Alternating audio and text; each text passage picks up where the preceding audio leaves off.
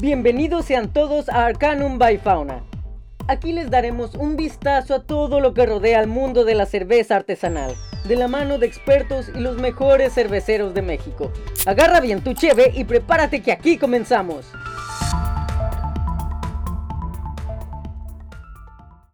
Entérate de las noticias más relevantes de la cervecería de mano del juglar de la fauna. Esta semana en Fauna, como pudieron verlo en nuestras redes sociales, ya está abierto nuestro nuevo Fauna Tasting Room Kino en Hermosillo. Ya pueden encontrar nuestra jalapeño stout y al pastor ale en todos nuestros bares. Además, quédate al pendiente, porque nuestra mandrágora de guayaba estará haciendo acto de presencia en todos nuestros bares en estos días. Estas son todas las noticias por el momento. Para todos los mortales que les apasiona la cerveza artesanal, les doy la bienvenida a la charla carnavalastra, la sección en la que nos adentramos en el maravilloso mundo de nuestra bebida favorita.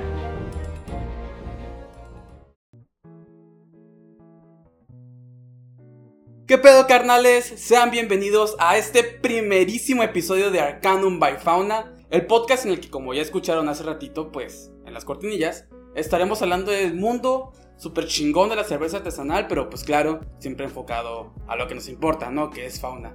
Tenemos varias secciones que las irán viendo conforme va, avance el capítulo. Ahorita escucharon el jugar de la fauna, espero les haya gustado. Y pues me presento, mi nombre es Aramis Sánchez, yo voy a estar siendo su querido Locutor. Locutor, gracias Alex. Spoiler.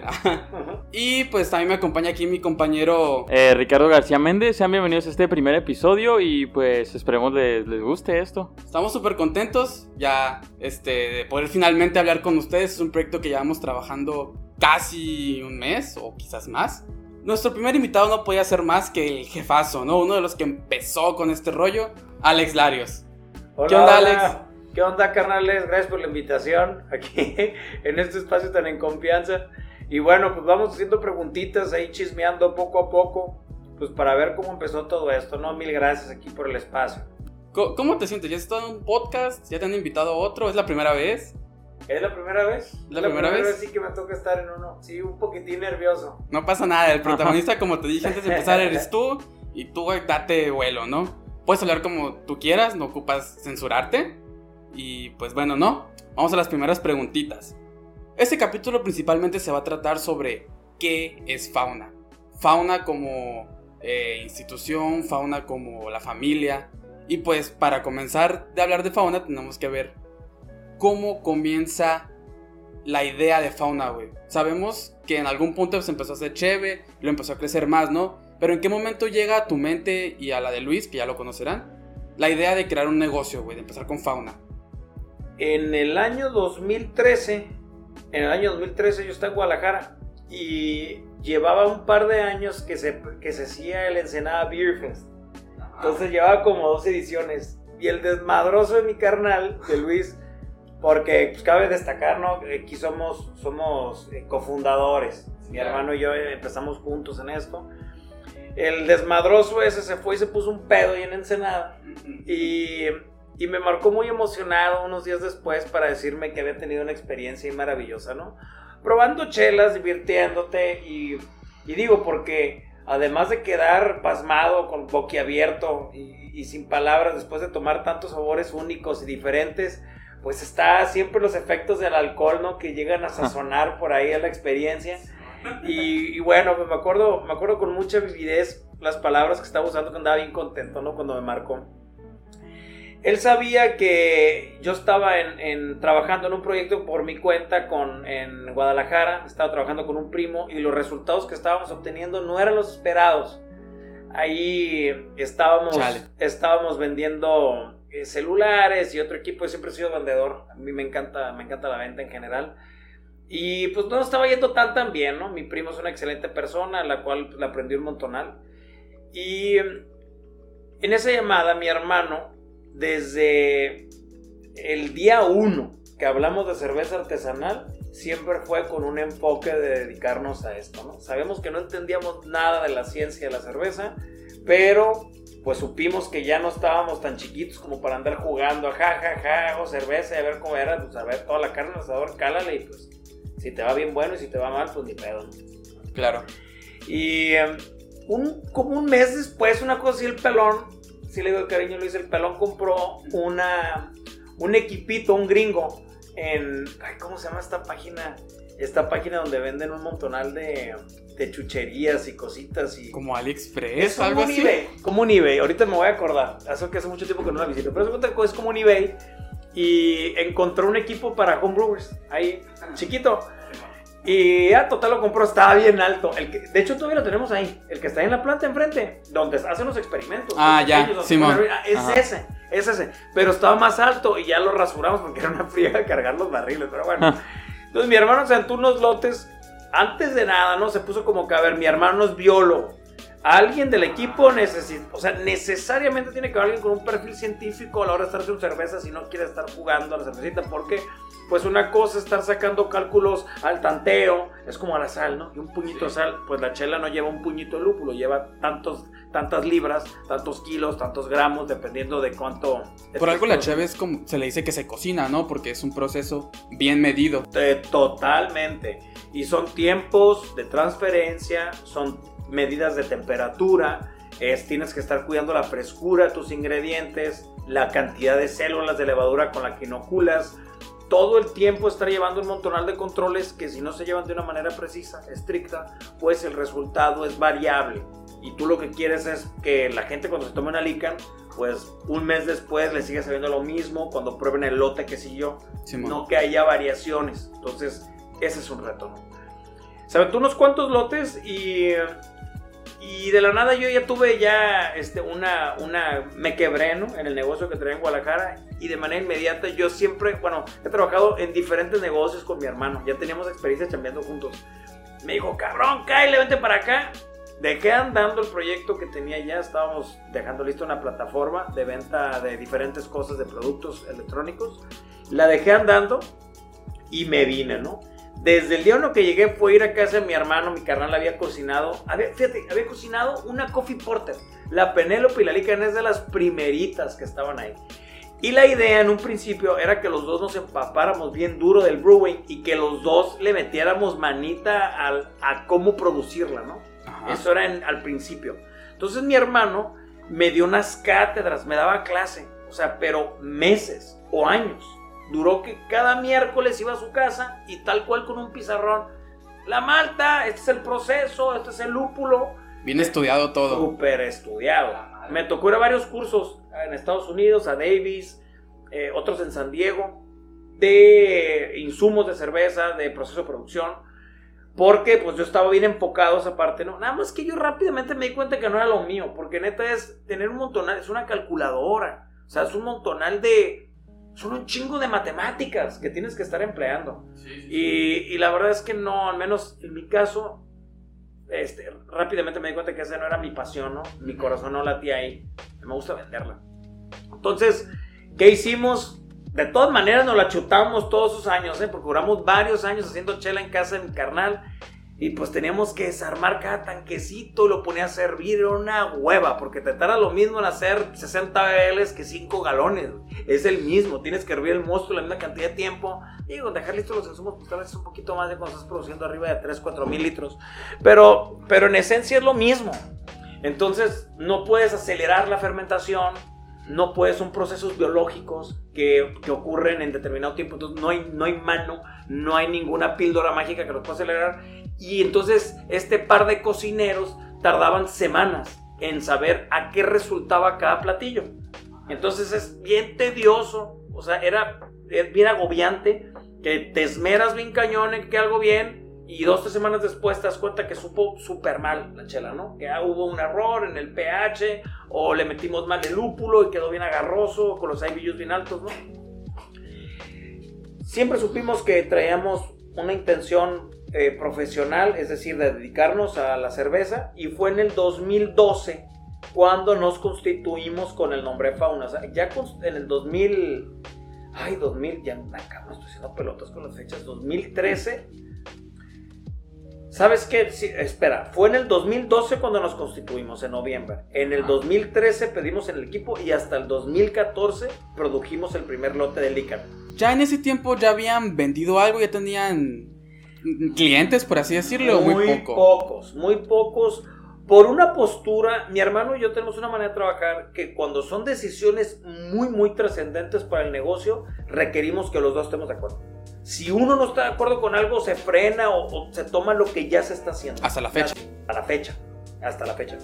Pero en ese momento, yo estaba, mi hermano no hemos querido, no hemos querido vender cerveza porque el pelón alegaba que tenía una calidad variable. Entonces, ah, yo le dije, le dije, güey, no mames, hay que empezar a vender, tenemos que recuperar lana. Y como nunca habíamos cobrado, mi carnal no quería venderla, no mames, me va a quedar diferente y todo. Entonces, pues yo me tuve que aguantar porque pues teníamos ahí una chamba compartida que está bien, ni pedo. Al día de hoy estoy súper contento con esa decisión que tomó la agrupación porque sí era variable. Entonces la gente ahorita prueba una Lican y siempre te vas a ver lo mismo. En ese momento no. Había experiencias diferentes, ibas a mal llamar, ibas a bautizar de una manera equivocada una cerveza y unas semanas después le digo, no lo voy a probar. ¿Y qué pasa con la marca? Pues de qué te enamoras y siempre se diferente. Entonces es bien importante. Al principio fue bien doloroso por las finanzas. Nos quedamos sin dinero. ¿Por qué crees que el 2014 que nos constituimos empezamos en 2014? Que nos quedamos en la calle. Calculamos un peso y fueron 2.50 por decirte algo. No sabíamos nada de la maquinaria ni de lo que se iba a necesitar. Y fue un arranque tortuoso. Fue una, de ver, como si nos hubieran acribillado. Pero bueno, logramos, logramos salir de ahí. Y digo, las broncas pues nunca se han, hasta el día de hoy no se han acabado. Cada vez salen más. pero, pero pues eh, siempre con una, con una sonrisa y una actitud pues bastante optimista, ¿no? Para enfrentar. Eh, esa es una pregunta referente al nombre y me intriga mucho por qué el nombre y pues aprovechando que estamos con la persona que básicamente nos está contando la historia de Fauna, ¿por qué no aprovechar? Ahí te va. Fauna ya no sabemos si fue mi papá, si fue, salió en la casa. Desde siempre es como un nombre que siempre se dijo que sí tenía. Realmente haciendo memoria con mi carnal, nadie tiene el dato preciso ni de cuándo ni cómo surgió. Solo sabemos que lo aceptamos desde un principio. Creo que sí fue mi papá. Padrísimo el nombre. Entonces. Muy original. Sí, nos gusta porque se pronuncia igual en inglés y en español. Y para nosotros es, es, lo, mismo, es, es, como una manera, fauna, animales y seres fantásticos y los duendes y las hadas y todos los cuentos que hemos estado elaborando, pues como que en, para nuestra cosmovisión, para nuestra filosofía, pues esas criaturillas y esos duendecillos y todos esos seres mitológicos, pues forman parte de una fauna lupulada que nosotros nos encargamos de desarrollar. Entonces son cuentos, todo, en todas las historias que tenemos hasta que llegó el diabólico al Mario, había un valor, encuadraban un valor. O sea, siempre eran a Tristán, salió un, niño, un, adolescente, ofreciéndole un bocadillo a un lince, es un lince canadiense, viene adornado con un árbol de maple, en un otoño este, totalmente eh, que te recuerda a Canadá. Y, bueno, el corazón del lince, ahorita tratando de explicar un poquito la filosofía de fauna, le dictaba que es un hombre bueno y su instinto lo quería atacar, pero bueno, esa inteligencia que todos los animales poseen le dijo, no, no lo saques, no, no te va a hacer daño, ¿no? Entonces, en todas, la, el nombre de la cerveza viene íntimamente ligado a la complejidad que te va a ofrecer el producto. Si tienes una chela lineal que te vas a ver a cereales, que va a tener un sabor a malta, y va a tener este, 5 o 6 grados de alcohol cuando te la vayas a tomar, pues entonces ni al, caso, ni al caso que se llame Lican Lupus. Se llama Tristán porque había un, nombre, el personaje se llama Tristán porque pues te sabe a chela tradicional, un sabor típico que encuentras en la cerveza desde hace muchos años. Y Lican lupus es un juego de licántropo con el nombre científico de lúpulo y tiene un, sabe a pino, a toronja, a resina, a un montonal de notas que explotan. Es una propuesta cítrica en, el perfil que tienen los lúpulos y entonces pues ni al caso que se llamara Pepito. Pues no, tendría, que, tener, un nombre así rebuscado para que pudiera hacer match con lo que estábamos tratando de, de, de producir. Simón. Entonces es el pedo este de las historias y del trasfondo de la Cheves nace al mismo tiempo que el nombre. Sí, eh, ahí te va. Es que la, verdad al principio fue, fue así como, como llaman, le dicen los gringos, meant to be, como si fuera destino. Ahora. Haz cuenta que traíamos una idea, o sea, mi hermano y yo, de que había esotérico, medio místico, medio, pero no mal, no tan diabólico como el Mario, que me la paso tirándole. Ya lo conocerán. sí, sí, este, eh, traíamos una idea así como algo, como cuentos, como magia, fantasía. Y, y no lográbamos, este, hicimos unos concursos, hicimos un concurso cabrón, donde pudieron este, participar varios talentos artistas de Mexicali porque queríamos que el señor fuera mexicano. Y mandaron este, unas propuestas y el ganador, el ganador, hubo un ganador, no vino a, este, a pelear su premio. O sea, ganó el vato y de que, ah, huevo, cállale, vente, o sea, tráete tu diseño, está perro, sería como un águila así, pero como, como medio con rasgos humanos, como medio antropomorfo. O sea, era como un, como un como medio antropomorfo. Entonces, estaba bien fregona. Y, pero el vato, pues, digo, eh, un tipazo, ¿no? Bien, bien agradable. ¿Quién sabe qué pedo se metió? Que no quiso venir se había ganado 1.500 pesos. Nunca entendí por qué no vino por su premio. Pero bueno, nos obligó a tomar otras medidas para poder conseguir a un diseñador. Y yo en la desesperación dije, güey, me conocí el sitio 99designs.com, 99designs.com. Me meto, que es como un Facebook de diseñadores, y puedes meter una convocatoria y todos se pelean y la mejor propuesta la elige Ah, quien ok, ok. convoca y se les, les pagas ¿no? una lana por el, por el diseño que te hacen. Y justo cuando lo íbamos a ingresar, me voy encontrando el perfil de Noemí Costache. Noemí Costache tenía a un duende montando un conejo en su página de perfil. Me quedé. "La Justo lo que vi", buscaba. Dije, no manches, es eso. Entonces me meto a su perfil y tiene ella ya platicando. trabajamos años con Noemí. Años, cinco años. ¿Qué Ahorita- etiquetas hizo ahorita que te acuerdes? Todas las del principio. Lican, Lupus, Penélope, Tristán. Ahorita está Leo. Leo, si me estás escuchando, te adoro, quiero y amo, eres el mejor. En su momento, en su momento estaba Noemí.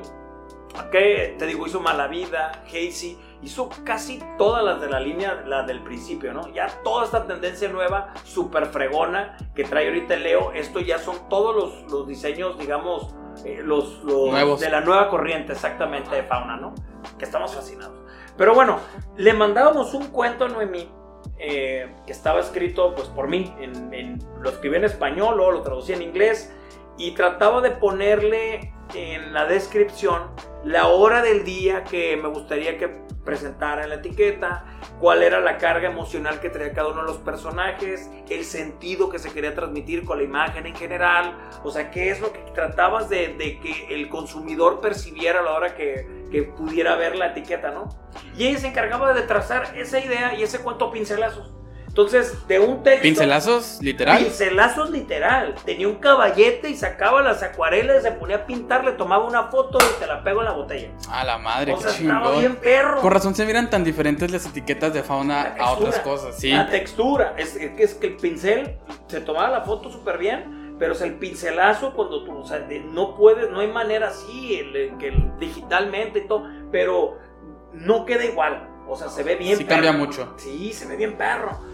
Entonces, bueno, con Noemí estuvimos platicando por Skype, hacemos los pagos por PayPal y, o sea, literal todo así a distancia, ¿no? Y, y bueno, eh, con ella construimos una gran amistad por motivos personales. Ella no trabaja con nosotros. Y bueno, pues fue, el, eh, digamos, el pretexto perfecto para que pudiéramos conocer a Leo, ¿no? A Super Leo, que adoramos, queremos, llamamos con profundo respeto, ¿no? Así es. Entonces, Wow. pues así va. Entonces, fauna es como, como animalitos y duendecillos y criaturas y seres que te van a venir a contar algo. Y de esa historia que te platican, pues vamos a aprender otra cosa. Así es. ¿Ibas a preguntar algo, Ricardo? Eh, no, me quedé anonadado con la historia. ¿Tienes alguna pregunta tú? No, no, no. De hecho, también te iba a decir que está interesante eh, cómo todo surge casi, casi, como tú dices, por el destino. Tienes, tienes un montonal de cervecerías bien perras en todo el país. Bien perras. De aquí en la baja, pues hay unos este, peleadores, participantes que son la gran fregonada. Tratar de encontrar un factor de diferenciación, un elemento que pueda hacer que tu marca se distinga, dejando de lado la magnífica calidad que hay en la chela, pues es ese valor agregado que viene en la creatividad, que no te cuesta, con el que tratas de presentar un producto más robusto. O sea, que no sea nada más, es mi blonde ale y tiene alcohol y te pone pedo. No, te estoy regalando un cuento. Te estoy regalando un cuento y ahí va y no te lo estoy cobrando, ¿no? Digo, más o menos por ahí va. Mm. Ahorita que recuerdes cuáles han sido los obstáculos más cabrones que ha habido ya en este proceso de en el que fauna ya es más grande. Pues Bueno, eh, eh, digo, gracias por, por calificarlo así. Realmente todavía estamos, digamos, pues, eh, Medianones. Sí, necesitamos crecer mucho más. Todavía nos hace falta un camino muy largo. Una cervecería es un negocio en el que no dejas de invertir nunca. Siempre te- creces, te empiezas a expandir, compras tanques nuevos, necesitas comprar barriles, una unidad más grande, necesitas eh, este, más personas que puedan desplazar la cerveza. Todo el tiempo, todo el tiempo se necesita hacer una inversión. Entonces, aterrizando la pregunta que haces, el reto más grande siempre es poder encontrar los medios para que ese crecimiento no cese. Encontrar las vías financieras para conseguirlo. Entonces, hemos aprendido un montonal en cómo, en cómo poderlo hacer, ¿no? Y vas, pues paso a pasito, paso a pasito, pero es despacio. Ese sería el número uno. El número dos, todo lo que tiene que ver con la legislación. No había permisos, nos tenían con, ya sabes que en la mano, todos asustados de que nos van a caer estos o van a regresar aquellos y nos van a venir a multar, nos van a venir a cerrar el changarro. La verdad es que como no está bien legislado, no existe una regulación total, todas las leyes y- y normas que rigen y determinan las reglas del juego de cualquier actividad quedan bien pulidas hasta después de que llevan años o décadas funcionando. La cerveza artesanal como tal, seguimos siendo pocos los jugadores que hay, los que nos dedicamos de tiempo completo, que desayunamos, comemos y cenamos lúpulos, somos pocos. A nivel nacional seguimos siendo pocos, no hay muchos, los conocemos todos, somos un, un gremio súper unido, que todo el mundo nos echamos la mano, por más que nuestros productos traigan competencia, porque no nos conviene estar peleados. Tenemos unos gigantotes, o sea, están los dos monstruos que todo el mundo conoce, que nomás, o sea, eh, este, poniendo en la posición como de garnuchito, entre el dedo pulgar y el dedo índice, te pueden llegar y te desplazan 500 kilómetros de un, con un esfuerzo mínimo, ¿no? Entonces, sabiendo que tenemos a esos Goliaths enfrente de nosotros, no nos queda de otra más que neta todos llevarnos de manita sudada y así es. Entonces, el obstáculo número uno, financiero. ¿Cómo hacerle para crecer? Porque si no, o sea, necesitas siempre estar buscando los medios para poder seguir creciendo. Tengo un buen amigo, el Marco Becerril, que dice, el- en los negocios, de que, dice, ah, quiero crecer, que porque no, que ambicioso, que no, no, no, no, no, aterriza, mano. Si no creces, el de al lado va a crecer, y como creció el de al lado, va a poder vender más barato, te van a comer y te van a desplazar, y ya perdiste y, te, y te- ya te comieron. Entonces, abu- abuelita, necesitas siempre mantener una visión de tratarte de expandir porque si no te quedas atascado. Entonces, es el primero. El segundo, la legislación, los permisos. A nosotros nos va llegando hace poco el permiso de alcoholes. Días. De, de días. O sea, hace poquitito. O sea, ya estaban informadas las autoridades, ya todo, pero no lo teníamos nosotros en físico porque se había atorado un cabildo y que él sabe cuál director de no sé dónde. Total, había sido un chauzazo y hasta ahorita lo tenemos bien. O sea, nunca hicimos cerveza clandestinamente, jamás nos ocultamos, ni nunca vendimos ni una cerveza aquí. Pero no lo podíamos hacer, no podíamos tener taproom, no nada. Ahorita apenas, pues, ustedes están enterados que estamos Sí. pensando, ¿no? En, en- en poder por fin hacer nuestra salita de degustación aquí en la planta. Y es gracias a esa legislación. Que cabe destacar que aunque me estuve quejando que estuvo mal regulado mucho tiempo, pues no es culpa totalmente de las autoridades, ¿no? También tienen que presionar los gremios para que esto se pueda surgir. Y en el caso del Ayuntamiento de Mexicali hemos tenido todo el apoyo, todo el apoyo de todas las dependencias de alcoholes, de la Secretaría del Ayuntamiento, de los regidores, para que no haya problema. Sí, bien dicen que el que no levanta la voz, pues nunca lo van a escuchar. No, pues cómo, ¿no? Em, referente a lo que mencionó hace rato sobre pues que no querían vender cerveza por la variedad eh, porque no eran lo mismo no podían hacer lo mismo replicar la misma fórmula hasta tiempo después ya perfeccionarla. Cómo fue enfrentarse contra sus primeros clientes cómo le cómo pudieron convencerlos cómo los los persuadieron para poder decir confíen en nosotros y en fauna Ahí te va. La primera chela que sacamos fue la Lican Lupus a la venta, la vendimos en el Sume, nuestro buen amigo el Javier Sánchez nos compró ese primer barril. Era una cheve como de 7 grados de alcohol, como con 500 IBUs. Tenía ¡A un madre! digo, nada más hay, son 100 perceptibles, ¿no? Pero neta estaba amarguísima, así mal balanceada, la verdad. La verdad es que estaba mal balanceada. Nada que ver con la de ahora. Nada que ver. Tengo un primo, que quiero mucho, por cierto, el Huicho, que me dijo, ese es el mejor relote que han sacado, pero yo creo que es porque me quiere mucho el cabrón. o sea, neta, no quedó tan bien, esa no quedó tan bien. Y eso que, pues, lo que pasa es que cuando los calas, aunque sea la misma receta de 5 galones a 15 bbl, pues está bien canijo que te quede igual porque el lúpulo se aprovecha mejor. El lúpulo es uno de esos insumos que si tú para hacer dos tortas necesitas 100 gramos de tocino y 100 gramos de jamón. A la hora de que quieras hacer el doble, no vas a necesitar 200 gramos y 200, serían como 150 de lúpulo, por decirte algo, para preparar el doble. O sea, se aprovecha más, pero eso nada más lo aprendes a coscorrones, o digo, leyendo mucho, ¿no? Y nosotros fue a coscorrones. Ah, yo iba a preguntar eso. Entonces, quedó bien amarga y, y bueno, ¿no? Ya cuando teníamos Penélope, Malavida y, y Lican Lupus, cuando ya teníamos así como para empezar a vender en botellas y todo, esa chamba, nosotros desde el primer mes, güey, porque la venta, la venta la hacía personalmente, o sea, yo me encargaba de, de, cargar, de cargar en el charrito que teníamos, este, subía las cajas, hacía la remisión y me iba a entregar aquí a Mexicali. Pero a partir del primer mes yo me fui a Tijuana, Ensenada. Todo el estado, o sea, este, lo que es toda la baja, duré más o menos como unos dos años yendo al Valle Guadalupe, a Tecate, todo Tijuana, todo Tecate. Y me iba el mismo día a repartir. Salía a las 4 de la mañana aquí a Mexicali. Terminaba a las 11, 12 de la noche en Ensenada, ¿no? Y al día siguiente me venía bien temprano otra vez aquí a seguir con las otras broncas. Porque pues éramos muy pocos, ¿no? Éramos muy pocos aquí en La Plata. ¿Cómo le hicimos para que crean nosotros dando consignación? Entonces le dejaba la cerveza en consigna. La peor, perdón el francés, la peor pendeja del mundo es dejar algo en consignación. No le dan el interés por desplazarla. Les vale gorro. Entonces llegábamos a, a restaurancitos ahí de Tecate o de, o de Tijuana que iban abriendo, déjamela en consignación y que a ver, pues al mes quebraba el negocio y adiós tu chela. Qué mal pedo. de contestar. O, o de plano, pues como no les cuesta, nomás las tenían de adorno, no hay nadie que esté preocupada por venderlas porque pues no se las van a cobrar. La consignación, a quien no lo conozca, es una figura en la que tú dejas algo, un producto, sin costo, sin precio alguno, esperando que cada vez que vendan una unidad te la van a pagar.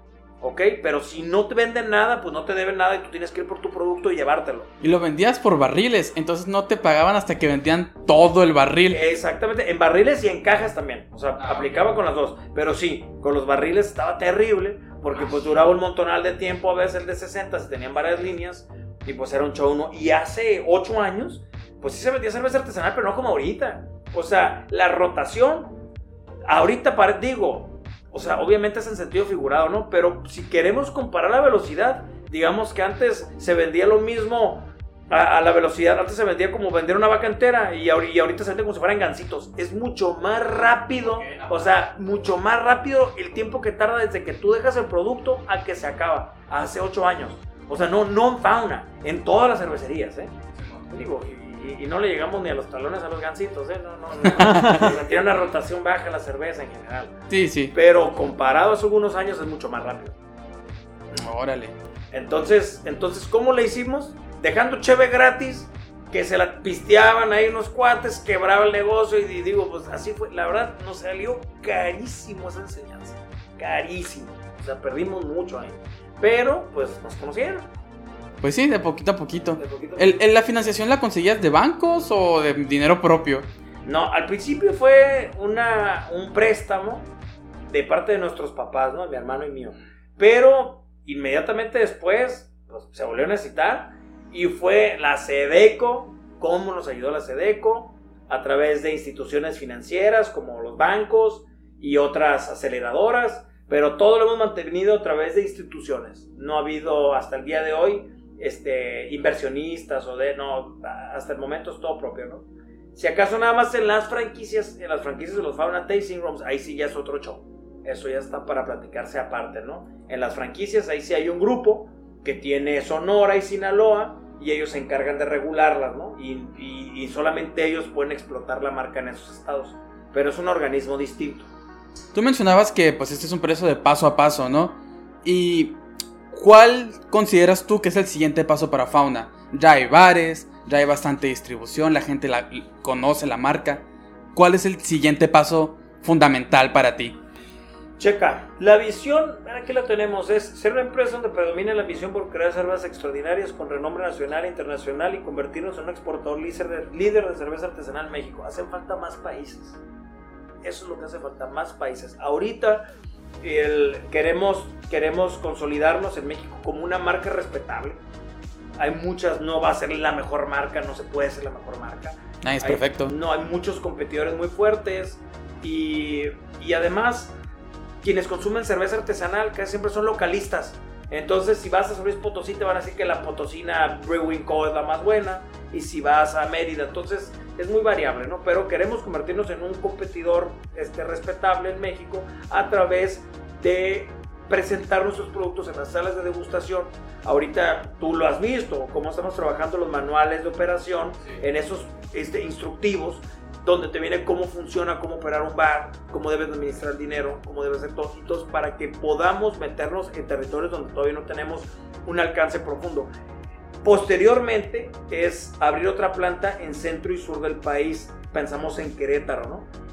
Y de manera simultánea hacer exportaciones, llevamos ya 5 o 6 años vendiendo en Estados Unidos, pero vender con más fuerza para ver si podemos, pues dijo, tal vez en Estados Unidos no conviene, porque ya está demasiado saturado el mercado. Hay muchísima propuesta de grandes cervezas que tienen unos medios que para nosotros ahorita son inalcanzables. Y que ya están muy posicionados también. Fuertísimo. Entonces quieres llegar ya como que muy poquito espacio, ¿no? Tal vez podríamos estar pensando en Sudamérica, en algún país sudamericano, ¿no? Pero me parecería muy, muy prematuro platicar ahorita cuáles son los que tenemos. Sí, no, no, no, entiendo que hay secretos que no se pueden contar. No, no, digo, no, no secreto no, pero como está cambiando la idea, pues necesitamos irnos despacio, pero seguramente va a ser Sudamérica. Bueno, pues si Ricardo ya no tiene ninguna otra pregunta, me parece que ya es buen momento para ir cerrando, Ricardo. Em, referente a lo de que... ¿Cómo se llama? El, lo de degustación. Ah, los, los tasting Sí. Eh, no sé, supongo que es una loca idea que se me acaba de ocurrir o que me subió en la mente. Nunca han pensado hacer como. Yo sé que hacer su propio evento es muy difícil, porque al final lidiar con la cerveza es algo bastante complicado. Pero así como un evento de degustación en el que podría invitar a, pues tanto a más compañeros, como usted dice, de su gremio de cervecería, como pues a personas que simplemente quieran experimentar con la nueva cerveza Aquí en la planta, hasta ahorita que tenemos en regla el permiso, va a ser posible. Entonces, por eso estamos comiéndonos las uñas, ¿no? Desesperados. Pero sí, es, es, una gran idea y por supuesto que la traemos ahorita entre manos, ¿no?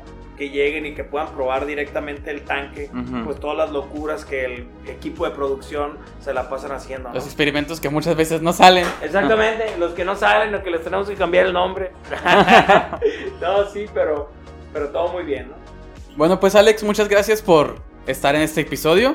Ya sabes que es tu casa, es, que básicamente la empresa es tuya. Los pinches quiero. No, por Dios ah. santo, es de todos. No hay que olvidarnos de eso y muchas gracias por la invitación. Muchas gracias chicos, espero que se hayan pasado súper bien. Y los dejo con una historia de estas que Alex escribió y que luego los demás aquí adoptamos. Bye, muchas gracias. Abramos nuestro libro una vez más acomódense y rellenen su bebida que están a punto de escuchar una de las legendarias fábulas del reino.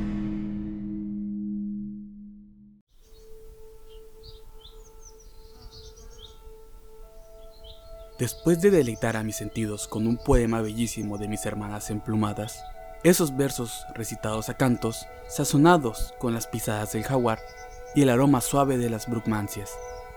Todos los días, a la misma hora, se acerca un hombre viejo y bondadoso, con las uñas llenas de mugre y vestido con prendas repletas de parches. Ha recorrido más de 500 kilómetros con las mismas zapatillas, y sus calcetas largas siempre han de acompañarlo. Unas arrugas bien trazadas recorren todo el rostro del caballero. Nacen en la parte superior de la frente y culminan en la barbilla, revelando las cicatrices que dejan las risas y los buenos momentos. En el hombro derecho carga un corral ajustable, en donde guarda fruta y otros alimentos para él y su fiel sirviente. Un duende que triplica la edad biológica del anciano, pero apenas tiene la mitad de la estatura. A sus 83 años, temporada tras temporada, se aparece a las primeras horas del día, esbozando una sonrisa. Su brazo izquierdo sostiene una canasta hecha por él mismo, inundada de las más suculentas semillas que este humilde pájaro jamás haya picoteado.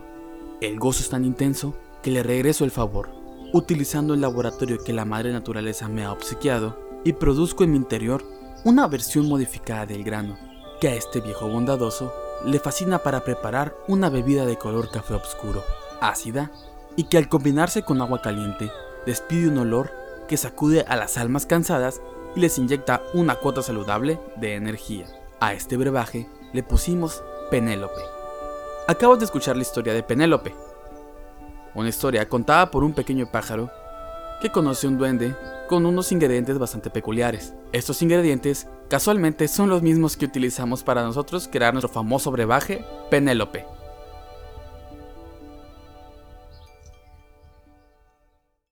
Muchas gracias a todos por ser parte de este episodio. Esperamos que hayan aprendido y que se la hayan pasado a toda madre. Si les gustó, recuerden que cada miércoles sacamos un episodio nuevo. Síguenos en nuestras redes sociales para estar al tanto de Cervecería Fauna. Nos vemos, carnalitos.